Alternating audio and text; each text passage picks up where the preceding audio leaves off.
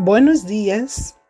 Hoje seguimos falando do mesmo tema, é o poder para cumprir a grande comissão, e falaremos da terceira característica, que é o equilíbrio. Também é resultado da ação do Espírito. Ele transforma nossa mente em uma mente sana e guiada por Ele. Ele não permite o radicalismo ou outros erros tontos, pero nos dá sabedoria. Esse equilíbrio também foi fundamental para que Pablo pudesse fazer tudo o que ele hizo.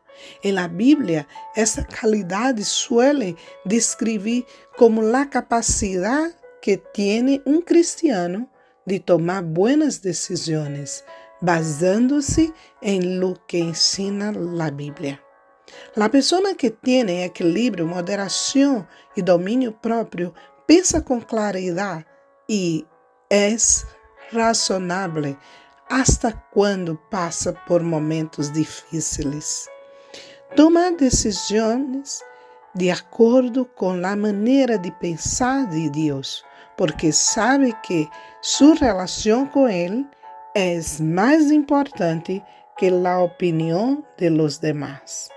Pablo desarrolló el dominio propio, fruto de la acción del Espíritu.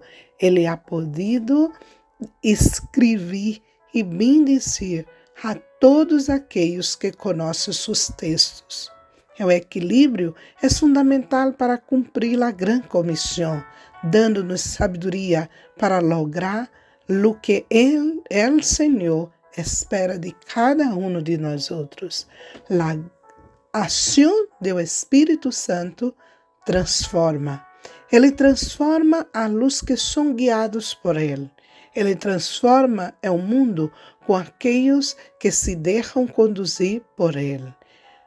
A transformação não é através do ódio ou de la destruição, senão através do amor e com equilíbrio. Que Deus te bendiga nesse dia e que poder, amor e equilíbrio, ou seja, domínio próprio, esteja tão entrelaçado em tua vida que não sepas como separá-los, cada um deles.